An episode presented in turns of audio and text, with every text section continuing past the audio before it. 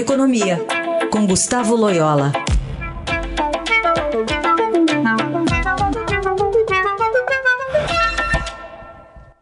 Oi, Loyola, bom dia. Bom dia. Queremos começar aqui falando sobre o Congresso Nacional, que abriu uma brecha para que as prefeituras possam suspender o pagamento da sua parte na contribuição previdenciária aos regimes próprios de servidores municipais de março a dezembro de 2020.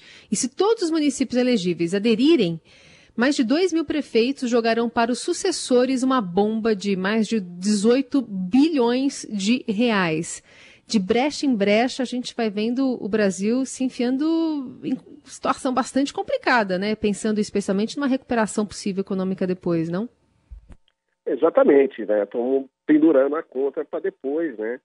É, como se fosse possível é, jogar, fazer isso sem um, um, desarranjar, vamos dizer assim, a economia de uma maneira mais definitiva, uh, mesmo após, uh, vamos dizer assim, a, a gente conseguir, no Brasil conseguir sair desse problema da pandemia, né?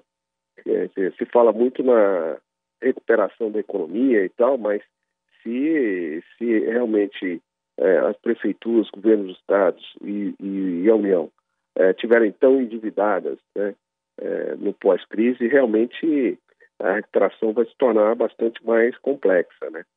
Dizer, nesse momento tem que se buscar e não cair nessa armadilha né, de usar a pandemia como pretexto né, para,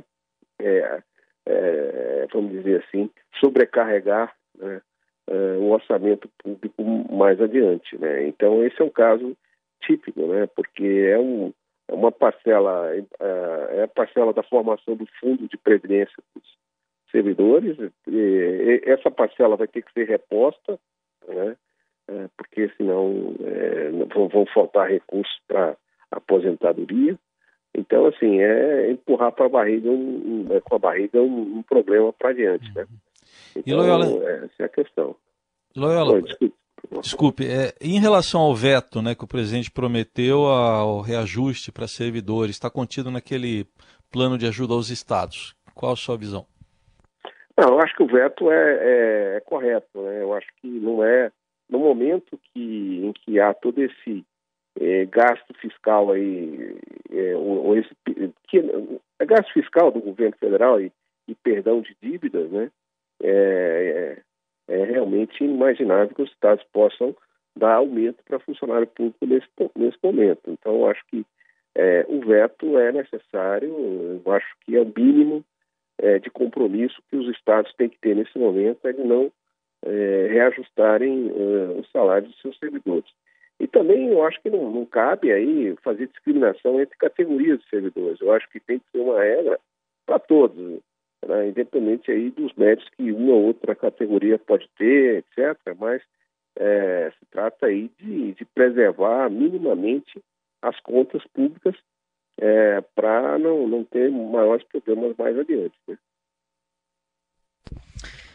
É, muito bem. A gente vai tentando entender também como é que o presidente, né, se ele vai tomar essa decisão, até então não há uma, uma, uma sanção, né, oficialmente, e se ele vai Exato. enfrentar novamente o ministro Paulo Guedes, né, que está defendendo o contrário, né, Loyola? Exatamente. Eu acho que é, eu acho que essa é outra questão aí, né, mais além do veto em si, é a questão do quão prestigiado está está o ministro Paulo Guedes, né? Se o presidente não veta é, isso realmente é mais um sinal da queda do, do prestígio do, do ministro Paulo Guedes. E aí é, as expectativas podem reagir negativamente, né? Então a gente já tem aí um, uma, um real extremamente depreciado, né?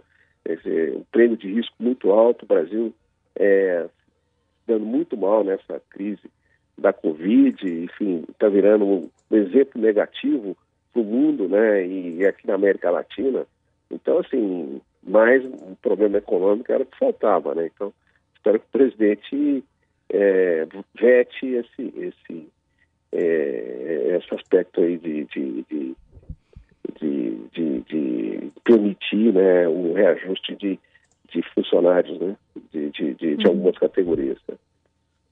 Loyola continua conosco nessa semana. Quarta-feira está aqui de volta. Obrigada, obrigada, Loyola.